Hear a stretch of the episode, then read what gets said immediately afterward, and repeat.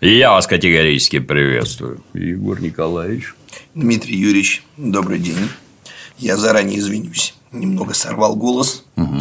Вчера трехчасовая лекция, потом съемки, и в итоге вот буду немного хрипеть. Бывает. Но, несмотря на это, а, предлагаю сегодня обсудить нашумевший сериал «Слово пацана», потому что лично у меня он очень здорово срезонировал, и мне есть что сказать.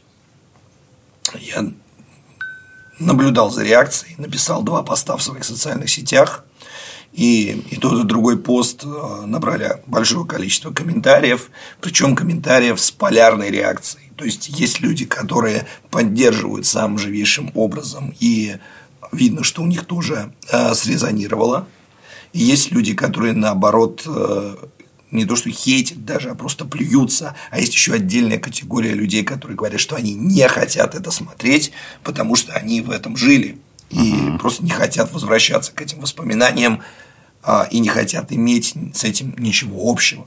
И это тоже все, все вот эти три реакции, они на самом деле мне понятны. Понятно, почему они могут появиться. А, но единственное, что я хочу сразу сказать, и против чего я категорически выступаю, я не считаю это произведение какой-то поделкой. Наоборот, я считаю, что это очень сильное а, художественное произведение. И мне представляется, что это тот сериал, но мы история, она все расставляет по своим местам. Мне посмотреть, э, представляется, что это сериал, который останется. То есть э, это, этот сериал э, будет событием и там, через год, и через пять лет, точно так же, как когда-то событием стал фильм Брат, а, который разошелся на цитаты и который претендовал и был в известной степени портретом поколения. Я тут такую вещь скажу. Книгу, которую тебе не хочется перечитать, не стоило читать и в первый раз. А тут пересмотреть хочется. Да, добротно. Ну, вот то, с чего я начал, наибольшее, так сказать, наиболее часто встречаемый аргумент заключается в том, что в этой картине романтизируется и даже героизируется преступность. А в сериалах содержанки, что героизируется, и пропаганда, а бригада какая-нибудь. Сейчас все ну, дети побегут нет. в бандиты. Вот вам и скажут, что бригада это было плохо, и слово пацана это тоже очень плохо, потому что это э, популяризация деструктивного поведения. Ну, что можно сказать? Первые параллели, которые возникли у меня при просмотре, это параллели с великими романами Федора Михайловича Достоевского. И я сразу, чтобы никого не вводить в заблуждение, скажу, что речь не идет ни о художественных достоинствах. Понятно, что Достоевский гений и литература Федора Михайловича – это классика не только российского, но и мирового искусства слова. Но, тем не менее, и то, и те, и другие произведения, да, и романы Достоевского, например, «Преступление, наказание» и «Слово пацана» – это произведения о героях, которые формируют для себя некую теорию, дозволяющую им совершать насилие. И поскольку авторы талантливы, Достоевский гений, но Жора Крыжовников тоже талантливый человек, не всякого сомнения. И поскольку они талантливы, то первоначально они умеют показать правду этого героя. И теория, которую герой выдвигает, выглядит стройно и даже убедительно. А уж для него самого. Совершенно верно. И когда я это написал, я это ну, было просто умозрительное сравнение по наитию. Но потом я посмотрел интервью Жоры Крыжовникова Галине Юзефович. И я понял, что Жора Крыжовников реально держал это в голове потому что Жора Крыжовников, несмотря на то, что изначально он снимал комедийные фильмы, там, и мы смотрели и смеялись над, там, над Горько и «Самый лучший день», но Жора Крыжовников хорошо знает, безусловно, русскую литературу, именно и мировую литературу, и драматургию, и в интервью Езефович он очень глубоко и интересно рассуждает о Достоевском. И в частности, и это не случайно, именно о преступлении и наказании рассуждает о поведении Раскольникова и о том, как можно было бы экранизировать преступление и наказание. И я не знаю, сознательно или бессознательно он проводил ну, вот мы, как бы эти параллели между преступлением и наказанием и словом пацана заложены, но тот факт, что человек работал с этим материалом, осмыслял этот материал, он сам по себе говорит о многом. А, так вот, да, первоначально выдвигается теория, которая дозволяет герою делать плохие вещи, Творить совершать зло. насилие. Да. И совершенно явно между так сказать, позицией вот Раскольников, вы помните, говорил, я тварь дрожащая или право имею, и герои злого пацана тоже говорят, я чушпан или пацан. Это одно и то же, по так сути. Точно, только да. перевод на разные языки. Язык студента XIX века и язык э, парней из Казани в конце 80-х годов XX века. Но, по сути, речь идет об одном и, том же, и том же. И вот эта идеология «право имею» и «я пацан», она позволяет им совершать насилие. А, и кажется, что это очень стройно и красиво, и правильно, и соответствует человеческой природе. И так нам кажется первые 100 страниц, и, точнее не кажется, но может казаться, угу, так угу. может казаться первые 100 страниц преступления и наказания, где мы помним, что Раскольников убивает не только старуху-проценщицу, но еще и ее беременную сестру Лизавету. При этом Раскольников не выглядит однозначно плохим персонажем. У Раскольникова есть привлекательные черты. Раскольников переживает и заботится о своей сестре Дуне и о бедной матери. И когда к нему приходит жених сестры Лужин, человек гнусный, человек, который со слов, правда, матери, излагал такую точку зрения, что жена должна быть обязана своему мужу, потому что, а, будучи обязанным, она будет именно хорошей супругой, угу. будет знать свое место. У Раскольникова это вызывает лютейшее отторжение, да, и он презирает Лужина, презирает вот эту его расчетливость и гнусность. А, и а, когда я читал еще, будучи студентом и школьником даже, да, у меня вызывало это симпатию. Это показывало с самого начала, что Раскольников неодномерный герой, неоднозначный герой. Это не просто какой-то шизофреник, который придумал какую-то теорийку и на основании ее позволил совершать все преступления. Но помимо этого у него есть еще и другие движения души и эти движения души добрые, и они позволят ему сочувствовать и сопереживать Соне, угу. и вообще как-то резонировать с несчастьем Сони. Вот эта неодномерность, она очень важна для персонажа, и из интервью Крыжовникова Галине Юзефовича я понял, что режиссер это понимает, потому что он там говорит о том, что наша задача найти эту точку добра для каждого героя и показать его правду, потому что очень редкие герои, там, только откровенные маньяки понимают, что они творят зло а большая часть считает, что они творят добро и находят для себя разного рода обоснования и оправдания. И хорошему сценаристу важно это показать. И э, Достоевский, почему Достоевский взорвал вообще мировое искусство, да, почему такое огромное количество подражаний во всем мире он вызвал, потому что он умел это сделать. И умел сделать это глубоко и убедительно, Э, показывая мельчайшие движения души разных героев, будь то Раскольников, Свидригайлов, Дуня там и так далее. И опять же, повторюсь, я не равняю художественные достоинства, да. но совершенно однозначно, что Жоре Крыжовникову удалось показать эту неодномерность персонажей. Потому что в каждом человеке есть и добро, и зло. И, как говорил Достоевский, дьявол с Богом борется, а поле битвы душа людей. И вот это есть в условии пацана. Это мне очень понравилось. Поэтому значит, первые 100 страниц и первые две серии можно видеть в этом какую-то романтизацию. Но это зачин. Как бы есть такая, извините за грубость, хорошая русская пословица «дуракам полработы не показывают». Вот. И э, нужно дочитать или досмотреть произведение до конца, чтобы понять, о чем оно. И в данном случае а, путь этих героев, он не просто опровергнут, а он уничтожен. Он рушит все их мечты и а, морально выжигает окружающих их близких людей, фактически уничтожает их жизни, а самих героев уничтожает тоже либо морально, либо физически, как это мы видели – то есть этот путь совершенно однозначно опровергнут. Это история смертельной болезни, о том, как люди к этому приходят. Я замечу, что это дядя Ильдар сказал, толковый оперуполномоченный. Эта гадость в тебе уже есть, и она тебя сожрет. Я недословно цитирую. Абсолютно правильно. Да, это очень, это очень правильно. И э, мне кажется, что в этом фильме очень много достоверного. Почему мне так кажется? Потому что и почему у меня срезонировало. Меня эта картина во многом поразила. Дело в том, что когда мне было 18 лет, я написал повесть. Она называлась «Когда мир слеп». Эту повесть э, я отправил в несколько издательств. Из одного издательства пришла положительная рецензия, ее даже приняли к публикации. Но потом издательство обанкротилось, и повесть э, так и не опубликована. Оказалось, и более того, у меня даже нет ее электронного варианта. Она написана от руки в школьных тетрадочках. Это прекрасно. А, и лежит до сих пор у мамы с папой.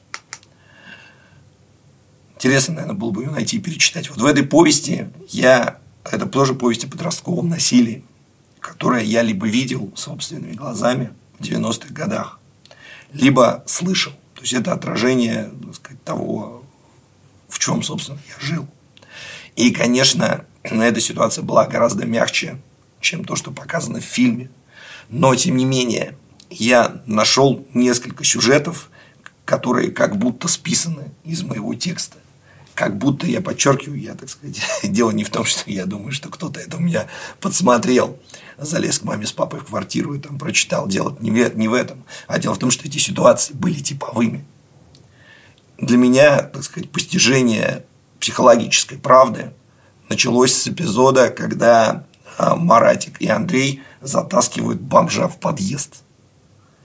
Это очень правильно. У меня в повести был тоже такой же эпизод, только там дело происходило зимой, а, и бомж реально мог умереть. Тут и тоже это... зима, да, он бы замерз. Ну, такое да. тут уже такая как бы весна, видимо. Да. Вот, ранняя, ранняя. А мы это делали в морозы. И это был реальный, я описывал реальный эпизод, в котором я сам участвовал. Мы так делали. И с той же самой мотива... мотивацией. Именно тогда, когда мы были пацанами. Я наблюдал и более жесткие эпизоды. У меня очень срезонировал эпизод, когда Айгуль выбросил, выбросился из окна. Потому что я ну, не наблюдал. Ну, у нас был такой же похожий эпизод, правда, к счастью, закончившийся более благополучно, потому что девочка не прыгнула с крыши, забиралась, то есть вот ее сняли. А, не потому, что ее изнасиловали, а потому что она оказалась беременной. А ее парень, который был, так сказать, за это ответственен, сделал вид, что ничего не происходит. Но родители вот ее отнеслись примерно так же, как и родители Айгуль к этой ситуации. То есть эпизоды были очень похожи. И самое страшное, что буквально меня перевернуло, это э, история Яралаш. Потому что я тоже наблюдал страшную историю, когда одинокая бабушка опознавала труп своего сына, своего внука, прошу прощения. Там была другая история, его не забили, а он покончил с собой, потому что его посадили на иглу и как бы заставляли всякое делать из-за наркотиков. Но и вот из-за этого он покончил с собой. Он как бы семьи, мама умерла у него, и вот он дожил с бабушкой, с дедушкой только. Он был постарше. Но это очень похоже на то, что происходило. Это страшные абсолютно вещи. И почему я об этом тогда стал писать? Потому что тогда про это никто не писал. Еще не было книг про подростков. Я специальных пытался найти. Там, я не знаю, пытался найти в зарубежной литературе. Там я с большим интересом набросился на над пропастью воржи, например. Но это все было не то. Не было книг, которые рассказали бы о моей жизни, о том, что я на самом деле. И мне хотелось об этом рассказать. И когда я эту повесть написал, я помню, что реакция была примерно такая же. Потому что те люди, которые в этом жили, они мне да. сказали, что, блин, это про нас. Это вот оно. Вот. Но, например, некоторые взрослые сказали, что зачем, зачем ты про это пишешь? Такого нет и так далее. Вот, это же мои собственные родители примерно. Ну, так они сдержаны очень, но они скажут, что это как бы что-то не то. Но э, мне было важно про это рассказать. Правда, у, у меня был персонаж э, ключевой. Это отец главного героя, который вправлял ему мозги. И хотя там концовка была открытая, но относительно вправил. Вот, потому что, с моей точки зрения, именно семья – это единственное, единственный институт, который в условиях распада государства и отсутствия работы школы и других государственных институтов способен был удержать э, ребенка, подростка от окончательного падения в это пацанство и его дальнейшей деградации. Я тебе тоже пример приведу. Когда-то давно вышел художественный фильм «Чучело». Помнишь, да? Да, конечно. Никулин, Арбакайте. Да не может быть, чтобы наши дети так себя вели. У меня натурально чуть истерика не случилась. Я в шести школах учился, и видел такое, по сравнению с чем ваше чучело, это просто, ну, не смешно. Фильм отличный. Прекрасно все сыграно, поставлено, фильм отличный. Но точно так же, как и слово пацана, это кино. В жизни все это гораздо страшнее. Ну, мне это видится с другой стороны. Я орать, как чайка, начал уже попрыгай. Деньги есть, попрыгай. Это как с меня снято, елы-палы. И в жизни все в сто раз страшнее, чудовищнее и всякое такое. Я нехороший был ребенок. Например, у меня на встречу одноклассников некоторые, они просто за условно 40 лет ни разу не пришли. Только потому, что не хотят меня видеть. Я серьезный был подросток, блин. Вот, вот так. А вы говорите, не бывает, да, так это художественное отражение, в котором автор что-то подвыпятил, что-то убрал, извините, увлекусь. Ту же самую Айгуль, скорее всего, изнасиловали бы группой, а не один этот. И было бы все гораздо хуже, гораздо омерзительнее в кино. Там все эти углы страшные обойдены, и вот, вот так вот подано. Не бывает. Атас. А зачем это показывать? А как зачем? Если ты про проблему не говоришь, так и непонятно, она есть или нет. Если есть, то, может быть, как-то начать думать, как ее решать, что с ней делать вообще. Вот она вот такая. Извини. Самая ближайшая литературная аналогия для меня – это роман Уильяма Голдинга «Повелитель мух». Потрясающий роман про детей, да. которые э, лишены родительского присмотра вообще какого бы то ни было контроля. То есть это такая антиутопическая фантазия. Произошла ядерная война.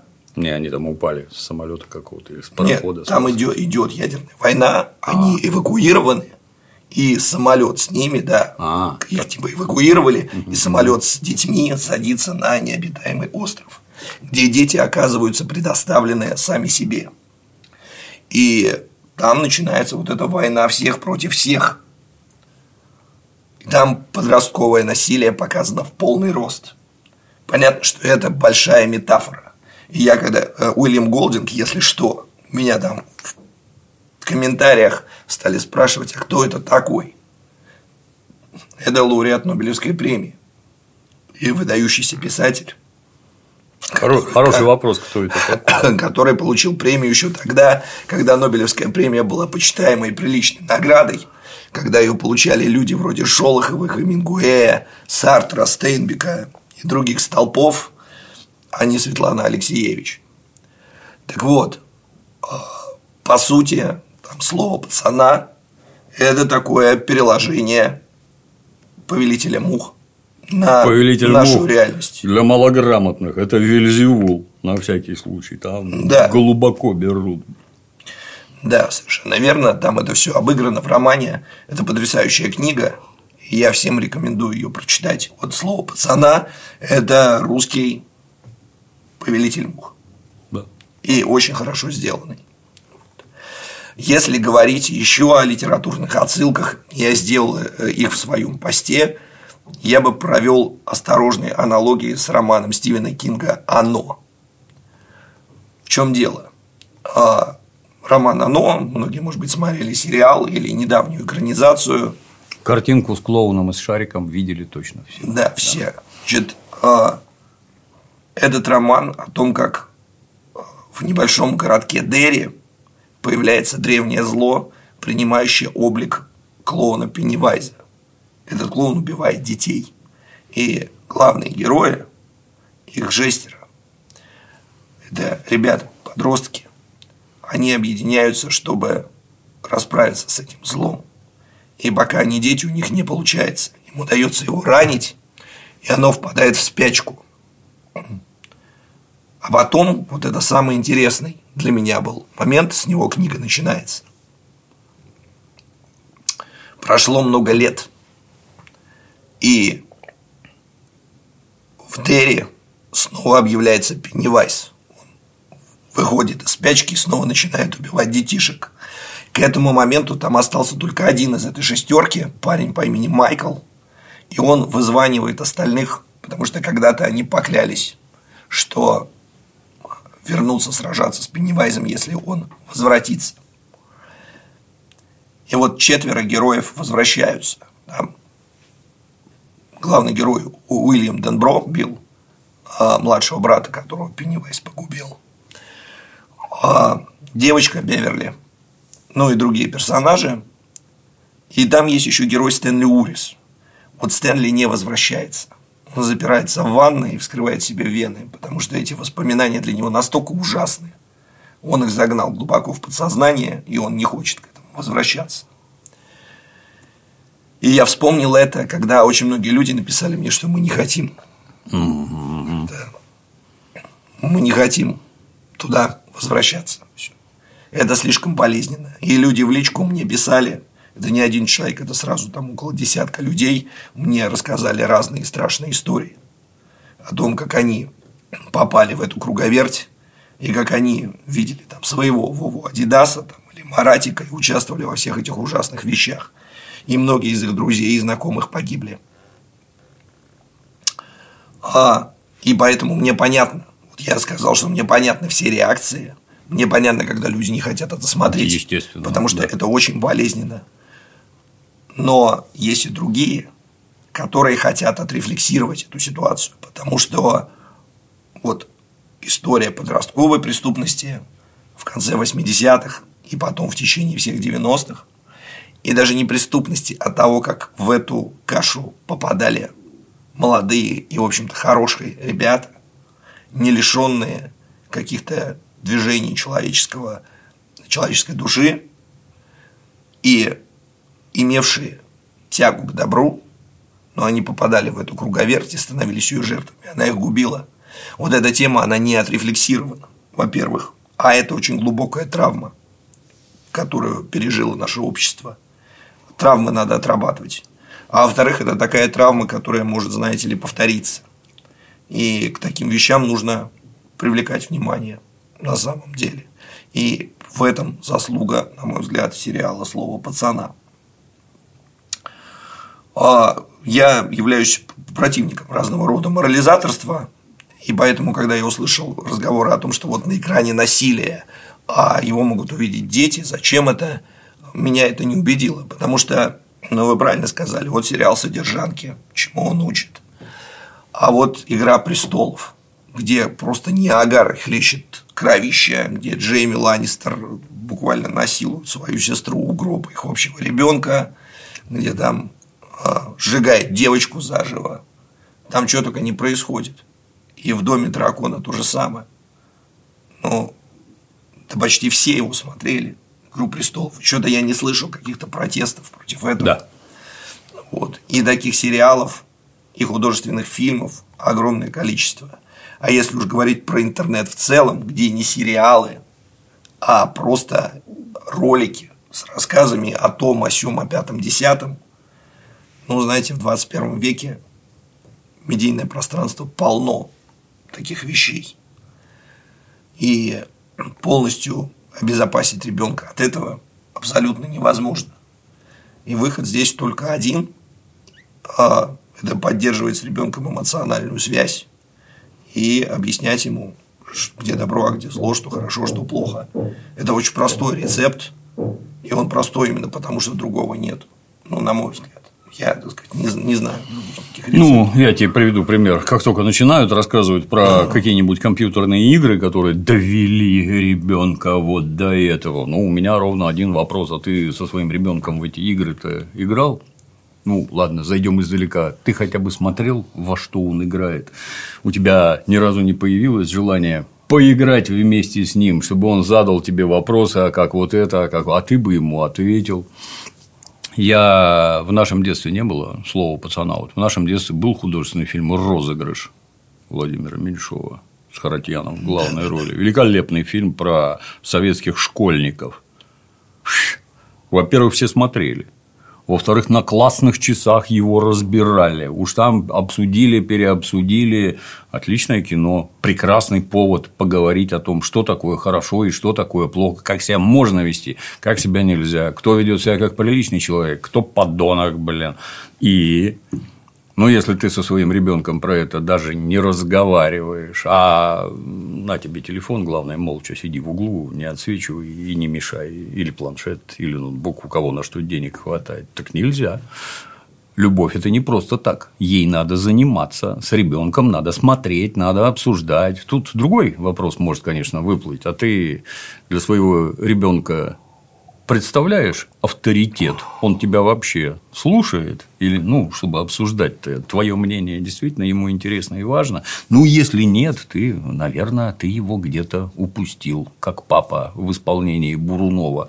Где же я тебя упустил? Ну, подумай, где и как это произошло. Общаться надо постоянно, обсуждать надо постоянно. И ты авторитетом должен быть для своего ребенка, чтобы он тебя слушал. Тебя, а не кого-то там на улице, где ему объяснят, что он право имеет.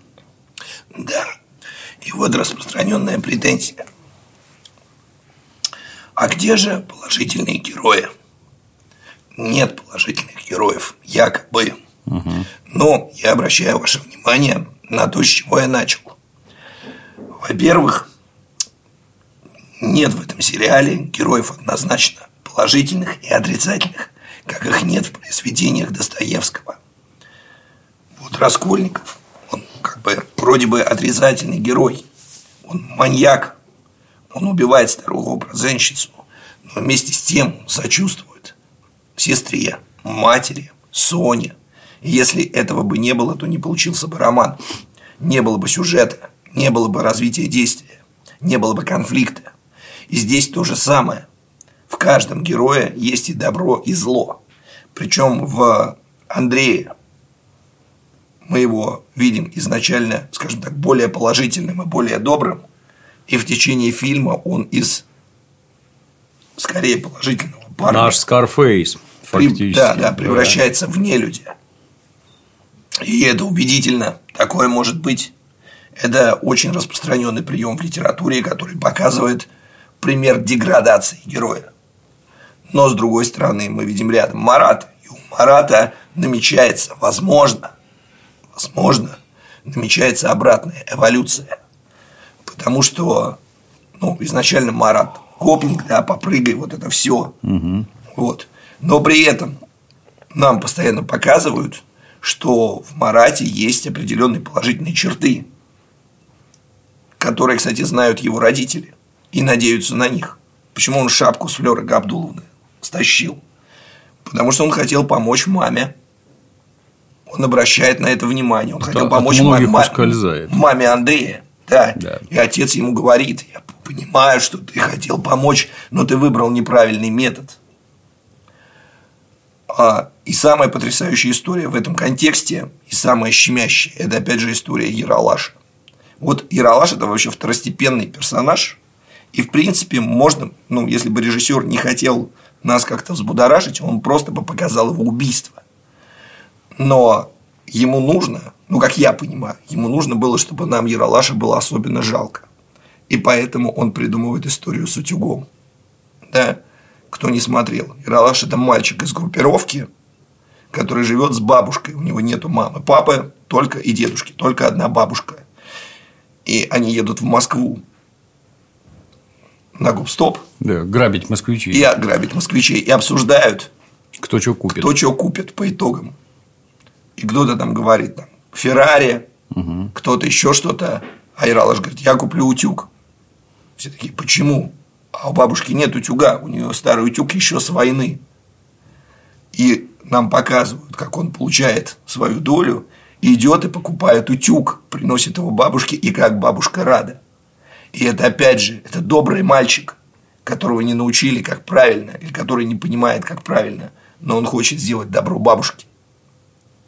Здесь я вижу прямые аналогии с Раскольниковым и другими героями Достоевского. Это именно вот этот полифония, но даже не полифония на уровне героев, у которого у каждого своя правда, а полифония на уровне одного персонажа, который может быть и хорошим, и плохим.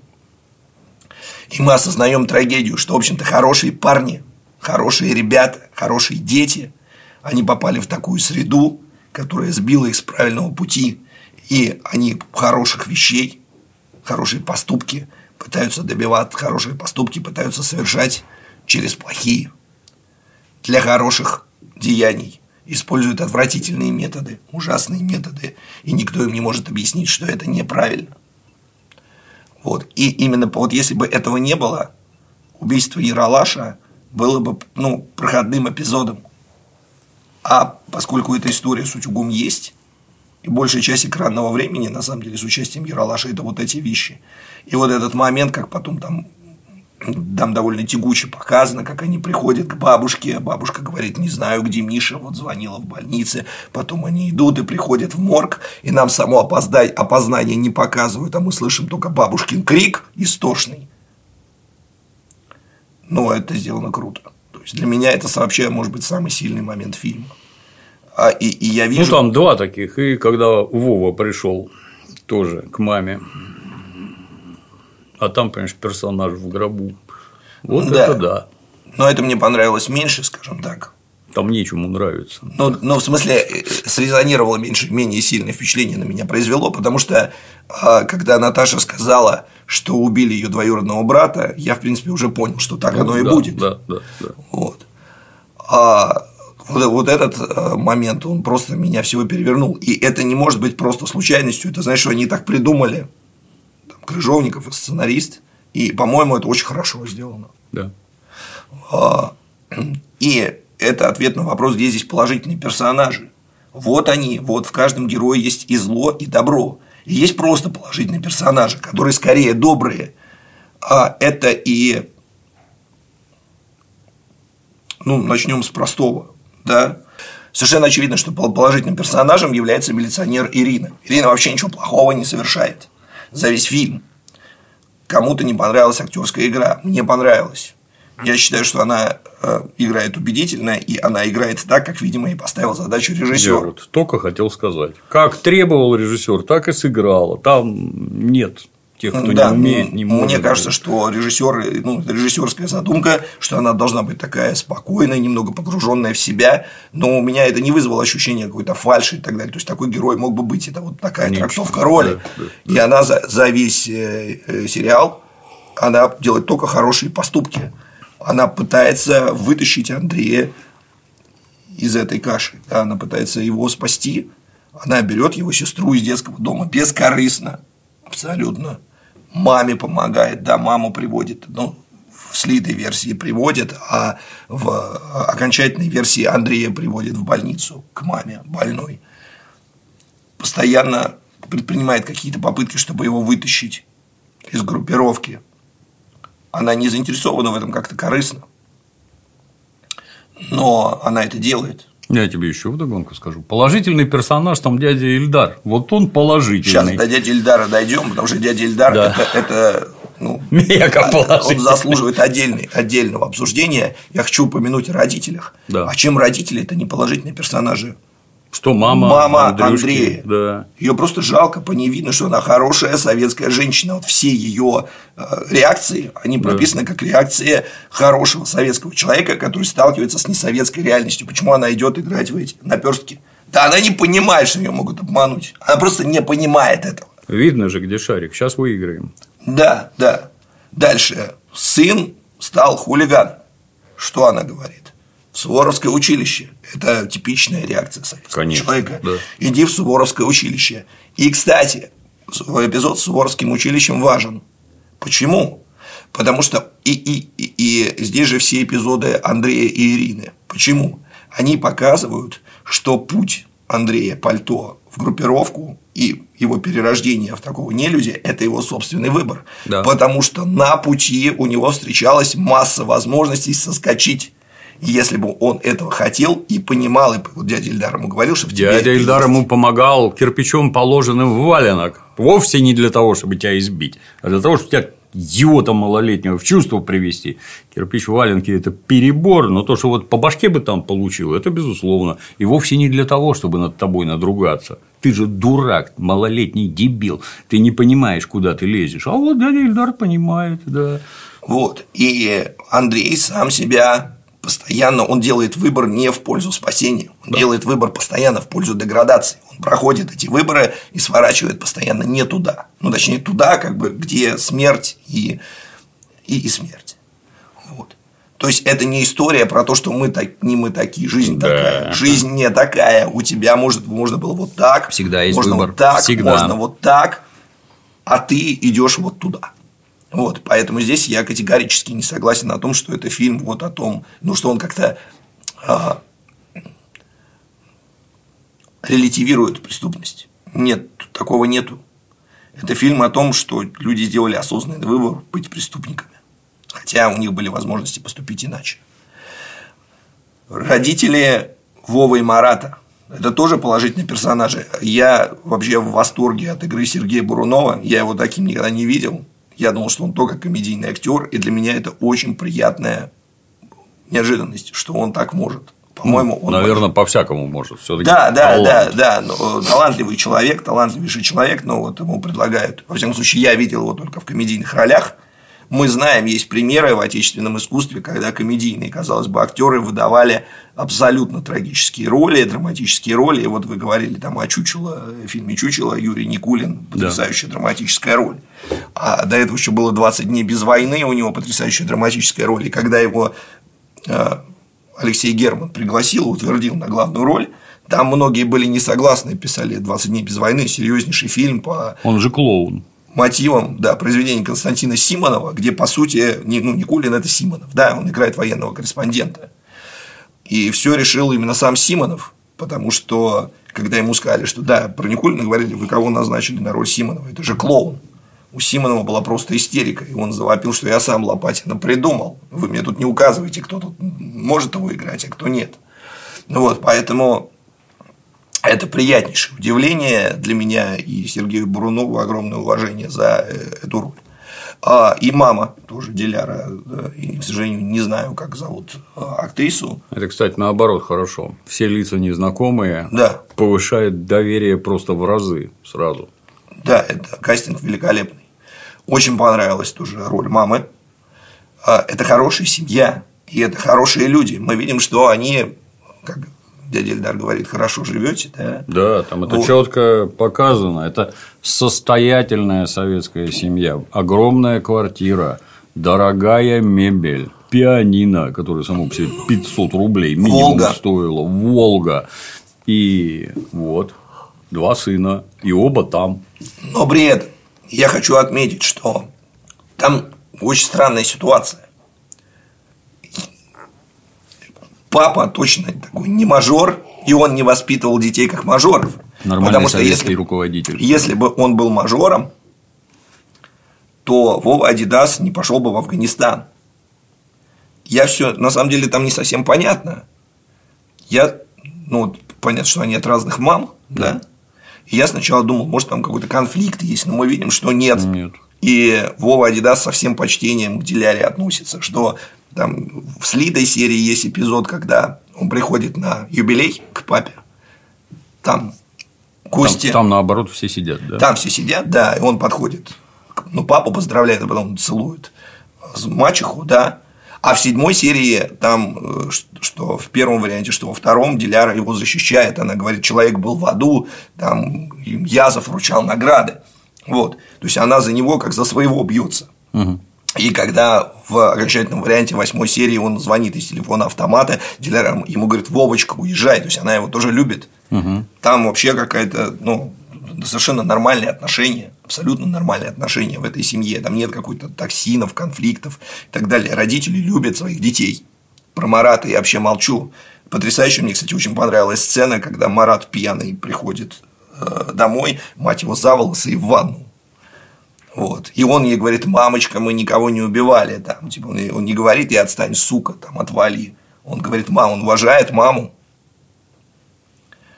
И э, это тоже создает ну, многомерность ситуации. И э, родители э, Марата и Вова – это хорошие советские люди, которые, да, упустили своих детей, отчасти потому, что, видимо, как бы папа вот был на работе постоянно, он там проекты сдает и не бывает сутками дома. А отчасти, как мне кажется, еще и потому, что реально они просто не могут представить, они не понимали, что такое может быть. Вот как мама Андрея не понимает, что такое может быть. У нее э, вот еще один важный момент для ее реакции, это когда шапку ей принесли, она такая, какие друзья, это очень реалистично. Да, вот советские мамы, они так это все и воспринимали. Это вот как... Как по-другому-то? Как? Вообще непонятно. Что ты кого-то по башке зауча стукнул и шапку с нее снял, да это в голову вообще прийти не может. Вообще, в самых страшных фантазиях. То есть, ты смотришь на героиню Юлии Александровой и думаешь, что вот она пересчитала, вот ребята, как тимуровцы, тут помогли. Да, да, да, да, да именно так. Да. И, видимо, родители Марата, они тоже так же как бы немножко на это все смотрели. То есть, они не понимают, что происходит. Ну и дядя Ильдар – это тоже положительный персонаж. Я с вами абсолютно здесь согласен. Э, очень понравилась актерская работа. Великолепная. Правда, э, в некотором образом вот восьмая серия, которая окончательная, я сразу скажу, что мне больше нравится слитый вариант. Пусть никто не, не обижается. Мне кажется, что он получился более цельным и логичным. Хотя есть разные точки зрения. Угу ну, скажем так, поведение дяди Эльдара в восьмой серии, оно, мне кажется, не очень логичным. Хотя до восьмой серии мне все нравилось. И, может быть, это даже был самый цельный персонаж из всей этой истории. Потому что, да, он создавал как бы еще одну правду. Правду такого человека, который хочет все это перебороть. Тут Но... людям, извини, им просто непонятно. Милиция это нехорошо. А кто оградит ваших детей от убийств, например? Вот нехорошо. Конечно, нехорошо. Никто не спорит. А как с вами, с тварями, по-другому обращаться? Расскажите. Я не за то, что там это кирпич валенок и всякое такое. А как? Вы друг друга тупо убиваете, и это надо прекратить. Этого быть не должно. Для решения подобных ситуаций есть закон, который, в общем-то, воплощает дядя Ильдар. Хороший он, плохой при этом. Вы хотя бы не убивайте друг друга. И если он это пресечет, да, хороший. А то, что кому-то не нравится, ну извини, друг, иди сам, попробуй. Дядя Ильдар – это такой казанский Глеб Жеглов. Самая ближайшая аналогия. По-моему, очень похоже на самом деле. Да. Вот. И что мы видим? Дядя Ильдар влюблен в мать, помогает. Вот там есть ключевой момент, который тоже показывает его с неожиданной стороны. Когда маму увезли в больницу психиатрическую, мама сходит с ума.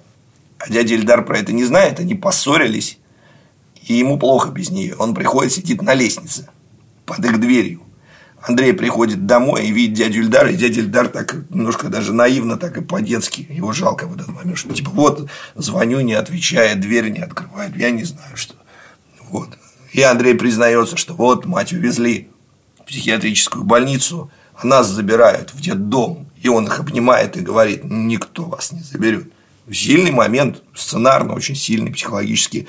И он показывает, да, что вот персонаж, он как бы тоже такой многомерный. Он не просто тут там, типа против бандитов и все, а, но у него тоже есть какая-то тоска, ему любви хочется и семьи хочется. Как и всем, да. Да. И вот это вот, ну, как бы приятно. При... Ну, возникает симпатия к этому. У меня возникла симпатия к этому герою. А, и вот а, ощущение, иногда говорят, что не показан какой-то вот альтернативный светлый путь. Вот надо было показать какого-то светлого персонажа, который из этого всего выскочил, и у него все хорошо. Мне кажется, что светлый путь, он показан, ну, во всяком случае, намек на этот путь, на эти возможности. Это показано через сострадание к персонажам. Потому что вот из-за того, что они такие неодномерные, нам очень жалко, что с ними это все произошло. Очень жалко, что хороший мальчик Яралаш, который бабушке старенькой своей принес утюг, у которой с войны своего утюга не было, что его убили. Очень жалко Марата. Очень жалко Айгуль. Они все, в принципе, неплохие. И Андрея, на самом деле, тоже жалко. Андрея жалко менее всех, на самом деле. Именно потому, что ему на пространстве фильма было предоставлено максимальное количество шансов из этого выскочить. Это наш Скарфейс. Да. Дуга да, да. характера, вот ты был, а вот ты стал. Да. И для меня ключевое, это ключевое такой, точка изменений, это вот разговор между Маратом и Андреем после принятия Марата в комсомол, угу. где Марат, уже осмысляющий произошедшее со смерти Айгуль, да, он говорит, есть закон выше пацанского. А Андрей говорит, нет. Вот все, это точка расхода персонажей окончательно. И что мне понравилось в слитой серии, ну, я думаю, об этом можно да, говорить. Конечно, да. Слили, так что уже, да. Мне понравилось то, что линия Марата там заканчивается следующим образом. Марат вступает в комсомол, такой же продажный перестроечный комсомол, и комсомольцы оказываются в бане, у них там настоящая оргия. Но Марат в этой оргии не принимает никакого участия. Он сидит в предбаннике, и лицо его абсолютно потерянное, и лицо его выражает глубочайшее страдание. Это очень здорово сыграно, опять же, глубокое уважение артисту. Это мне тоже очень понравилось. Потому что понятно, что, во-первых, он не с комсомольца, то есть вот он как бы вступил, но он вступил, потому что вот он весь такой потерянный, ему хоть что-то бы сделать. Хоть куда-то бы прибиться. Но по факту он не с ними, и весь его мир обрушен. И может быть это начало морального возрождения. Я не знаю, будет ли второй сезон, и что они там сделают в этом втором сезоне. Они могут все запороть, а могут наоборот круто развить. Но если бы сериал закончился вот так, как он закончился реально, то я бы в этом скорее этот, этот эпизод с Маратом в предбаннике, я бы скорее его интерпретировал как начало морального возрождения. Тем более, что определенные шансы для этого у Марата есть. Там есть, да, перспективы, что Ходорковский становится Ходорковским, главный комсомолец, а Андрюха Пальто на БТРе заезжает в очхой Мартан. Там есть куда развивать. Кто до каких вершин дошел и кто чем закончил. Ну вот, а что с Маратом будет непонятно. Марат неплохой парень. И особенно после Вовиной смерти. Непонятно, погиб Вова или нет. Тоже да. Вот, тоже не ясно. Но все-таки там есть родители. Там есть шанс как-то вот после этого, грубо говоря, возвратиться в семью. Потому что эти события, они же должны как-то и на родителей повлиять. То есть папа явно рефлексирует, что происходит. Да. Может быть, до него дойдет уже после этого и восстановится какой-то контакт. Но уже совершенно явно видно, что Марат, каким бы он ни был, он любит папу и маму. Он их любит. То есть а, он себе ни разу не позволил оскорбить родителей. Это важно, мне кажется, для сценария. Вот. Даже и... связанный папе не хамил. Да, да, да. И вот этот момент, когда пришел Денис там вручил эту грамоту фейковую. Папа такой, ну, надо признавать. И он руку сыну протягивает. Сын там, помолчал, Марата поломала, он руку папе пожал, и они обнимаются. Папа в авторитете в любом случае. Да. Вот. Что-то там может быть. Ну, там есть шансы на спасение. Было бы приятно на это посмотреть, на самом деле. Потому что очень жалко эту семью. И вот именно через это сострадание героям, через эту жалость и происходит воспитательная функция. Я не знаю, а, это большой спор, должна ли быть у кино воспитательная функция или не должна быть. Ну, она есть. Вот. Но если бы у меня спросили, а как увидеть мораль и как понять, что не нужно быть такими, как Вова Адидас и Андрей Пальто, вот я бы ответил так, что если вы не хотите, чтобы ваша мама сошла с ума, вашу девушку изнасиловали, а вас самого убили, то тогда вот не будьте такими. Потому что этот путь, он вам принесет смерть деградацию, но не только вам, а еще и вашим и окружающим, близким, да. всем окружающим, да.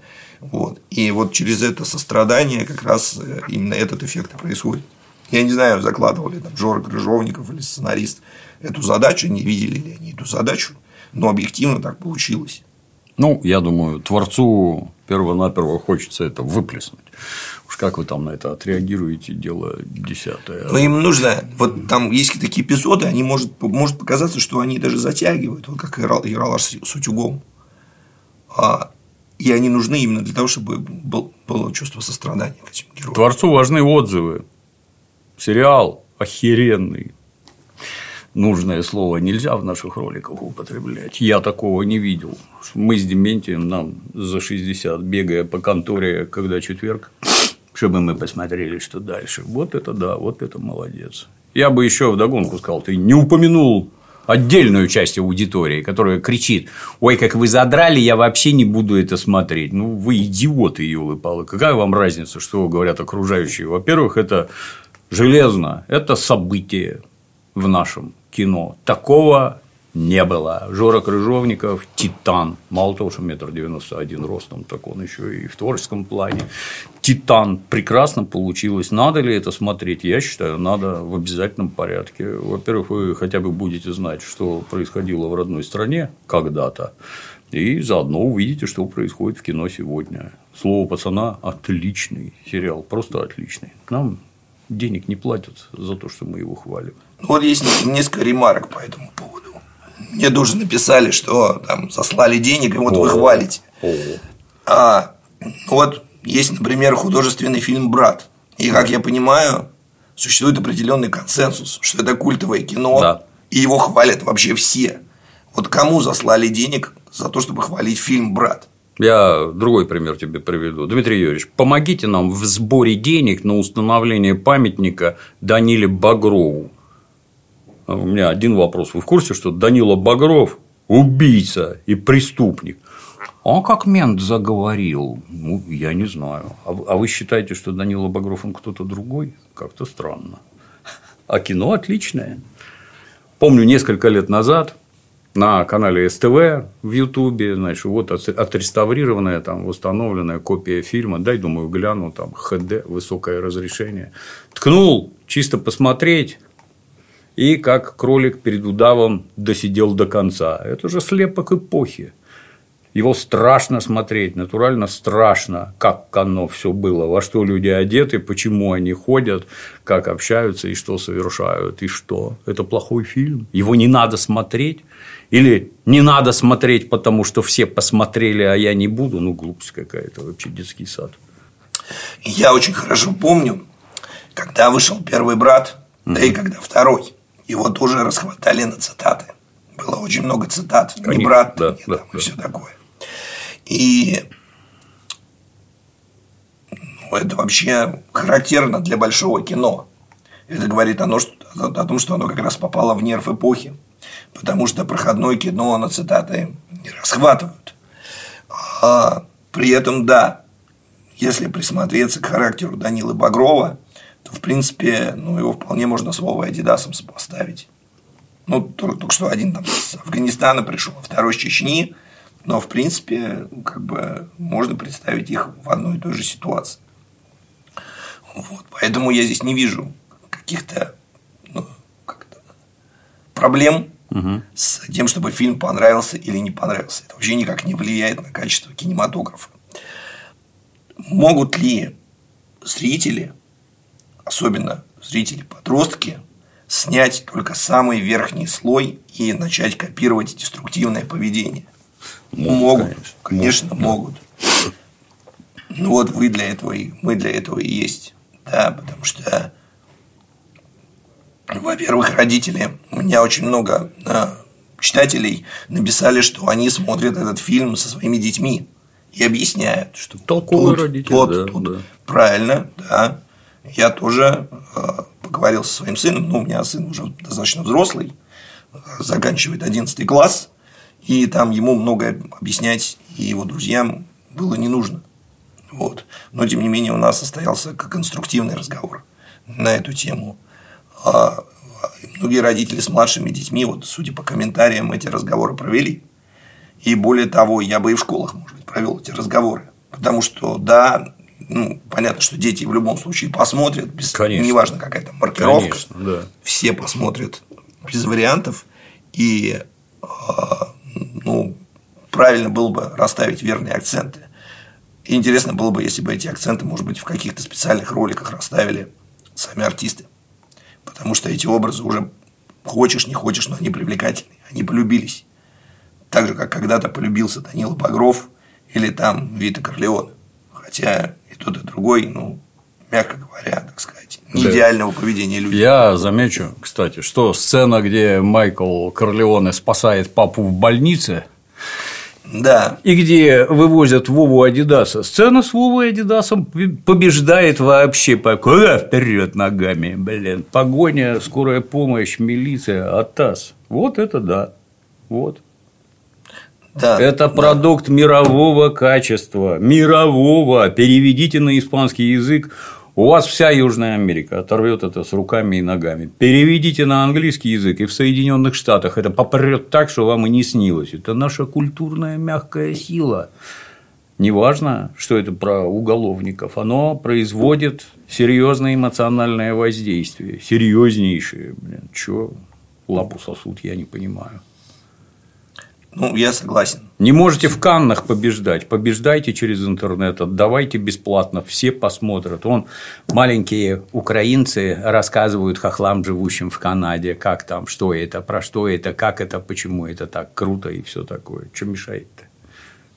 Покажите канадцам, как надо. Да, поэтому еще раз хочу сказать, что мне сериал понравился. А вы правы в том, что много новых лиц, это очень приятно видеть. У нас огромное количество талантливых актеров, да. и как только появляется хорошая режиссура и нормальный сценаристов, сценарий, режиссеров, вот появились, да. Да, вот когда одно совпадает с другим, то получается круто. Ну и напоследок хочу еще сказать про некоторые сценарные нестыковки. Они, безусловно, есть. Но как без этого? Вот. Но лично для меня это не снижает впечатление от просмотра. Я довольно много читаю, и я знаю, что даже у Федора Михайловича Достоевского есть довольно большое количество сюжетных дыр. Федор Михайлович писал быстро. Кое-что забывал по ходу. Да, и терял некоторые сюжетные линии по ходу пьесы. Потом как-то это выправлял. Он уже сдавал частями – Ему нужно было быстро написать первую часть, он отправил, дальше начинал вторую писать. Не до, печи... не до... Не до перечитываний. Да. да, поэтому невооруженным глазом видно, что у него там есть и скомканные вещи, например, в романе «Игрок», ну и, в общем, потерянные герои. Но Достоевский от этого хуже не, хуже не становится. Да, это он остается Достоевским. И в данном случае для меня великолепная актерская игра и вот эта полифония, амбивалентность персонажей, она как бы превосходит все возможные сюжетные ляпы. Да. Вот я их не замечаю, потому что в целом атмосфера восстановлена очень убедительно. Я очень рад, что появилось такое кино, несмотря на то, что его смотреть очень тяжело, очень тяжело смотреть, и оно действительно пробуждает печальные воспоминания. Задача искусства – воздействовать на эмоции. Это воздействует натурально, как паровой каток. Вот это да, вот это уровень мастерства, вот это владение профессией.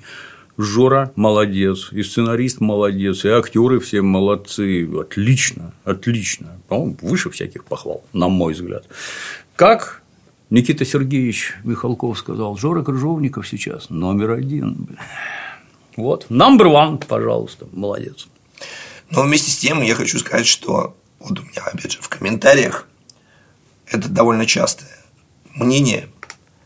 Есть тоска по положительному персонажу. Это не к тому, что его нужно обязательно пихать в уже сложившееся произведение. И там обязательно снимите второй сезон – где будет идеальный герой. Да, да, да. Я, блин, извини, перебью. Там масса положительных персонажей. Все педагоги положительные персонажи ведут себя по-разному, хамят детям, орут там еще, ну, они все положительные. Просто они такие, как на самом деле.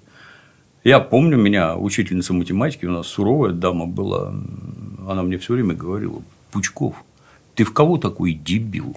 Сестра твоя на три года старше, умнейший человек, а ты в кого такой дебил. И в промежутках между этим било меня вот таким транспортиром по башке и такой линейкой, и не только меня. Зазевавшимся бросала в морду мокрую тряпку, которая доску протирала, и вообще прекрасный преподаватель был, прекрасный просто. Зла нам не хотела, а почему ты такой дурак? Ну, объясни мне. Ты... Я могу объяснить, почему. Потому что ты ни хера не слушаешь и учиться не хочешь. Вот поэтому ты дурак. Это я. Ну, вот так вот. А хотела ли она мне плохого? Нет, не хотела. Не могу сказать, что крепко дружила с моей мамой, но очень плотно общалась. И тут точно так же. Они показаны специфически все просто, но это добрые люди. И даже дядя Ильдар, он добра хочет вам козлята, блин, а вы не слушаетесь, вы ничего не слушаетесь. Для тебя мнение Маратика гораздо важнее, чем мать родная, завуч, директор. Вот Маратик правильно говорит. В результате Маратика побил, и пальто-то остался при понятиях, а Маратик повержен и отвержен, а я крутой. И снова оседаю. Отлично, отлично. отлично. Ну, будем ждать каких-то новых да. фильмов, и сериалов хороших. Было бы интересно. Если второй и третий сезон, я уверен, пальто заедет на БТРе в Очхой Мартан. Так должно быть. Кто какие должности займет, как Маратик будет вместе с папой приватизировать завод, кому чего достанется, как Ходорковский продвинется. Очень хотелось бы посмотреть. А вот интересно, ваше мнение, кстати. В фильме это непонятно. Зачем Денису Марат? Но он вовлекает его в комсомол. А вот зачем? У него все отшитые, я так понял. Те, кто у него сидит, где джинсы варят, это все отшитые. И Маратик отшитый, он поэтому его к себе завлекает. Маратик-то сразу понял, куда он попал. И я с вами не сяду даже в одном поле, надо понимать. Вот. А он их собирает. Ну, то есть, это, это Пацаны, выросшие на понятиях и Ходорковскому, они вот-вот понадобятся для силовых решений ряда вопросов. Они ему для этого и нужны, как своя бригада, так сказать. Ну, только для этого. Есть мнение, на мой взгляд, обоснованное, что у Дениса есть определенные виды на папу Марата. Угу. И так тоже, да. да, да Там есть да. очень хороший в слитой серии был эпизод, когда папа я не смотрел, да, и, и, папа. Когда Денис принес грамоту, папа очень проникся к Денису и говорит ему, приходите завтра на мой юбилей. О как. Вот, Денис так, ой, у нас свое мероприятие завтра, извините, там и так далее. Но такое ощущение, что Денису это понравилось. Он же специально сделан как Михаил Борисович Ходорковский. Там все да, понятно. Да, да. Это прямой отсыл. Вот ваши. Там многим еще не понравилось. Советский Союз неправильно показали. То есть, ну, это, это, это вообще. Вы там не жили, вы вообще не понимаете, о чем говорите. Это антисоветчина. Вот у меня ровно один вопрос. Вот этим детям, которые там показаны, им не показывали американские сериалы, они их не видели, они не видели этой вашей вонючей демократии, свободы слова и прочее. Эти дети выросли на художественном фильме, они сражались за родину, щит и меч и читали, как закалялась сталь. Объясните мне, как так получилось, что они вот как так получилось, они внутри советской пропаганды, которая только к хорошему, доброму и всякое такое. Вова-то, Вова, Адидас, ты же помнишь, лежа на койке, что ты, Вова? Если мы оттуда уйдем, их всех убьют, говорит Вова. Что, собственно, и случилось с Наджибулой? Вова оказывал интернациональную помощь многострадальному народу Афганистана. И татуировка ДРА. А папа, а что такое ДРА? Это было смешно, конечно. Но вот Вова, обрати внимание, вот тут он воин, интернационалист, он не сомневается в том, что он правильное дело делал, а что пацаны полегли. Американцем стал. Да, Марат. Да, что это такое? Ну-ка сними. Вот. Ну, они же хорошие. Они выращены во всем этом. Так вот как из таких при таком воспитании, при такой идеологии, а, а как я получилось? Отмечу, кстати, что папа, забыл это сказать, папа ведь мог отмазать Вову от Афганистана. Сказал, да, сказал, да, да, конечно, да, конечно, мог отмазать, да. Но папа тоже советский человек и никого не отмазывал. А у Вова спортсмен, обращаю внимание, он и сам мог в какую-нибудь там спортивную роту и где-нибудь чего-нибудь защищать, тоже мог там сквозануть, а нет – а пошел служить на войну, где тебя убить могут. Тогда все это прекрасно понимали. Да, вот так. Ну, детям многое непонятно. У нас впереди длительные разборы, мы это поштучно все разберем. Круто! Круто, Егор Николаевич, да. Поэтому Спасибо. повторюсь, кто не смотрел, посмотрите, оно того заслуживает. Вне зависимости от того, кричат там, вам за рекламу заплатили, тут тот, кто так кричит, несколько туповат. Никакой рекламой нельзя раскрутить содержанок, чтобы их смотрели и обсуждали все. Почему? Потому что просто неинтересно. Вот и все. А здесь интересно, потому что это не про подростков и не про преступников. Хорошее кино, оно всегда про людей, про человеческие отношения. Кто как, где себя повел, почему, какой совершил выбор. Посмотрите, оно того заслуживает. Спасибо, Игорь Николаевич. Спасибо, Дмитрий Юрьевич. На сегодня все.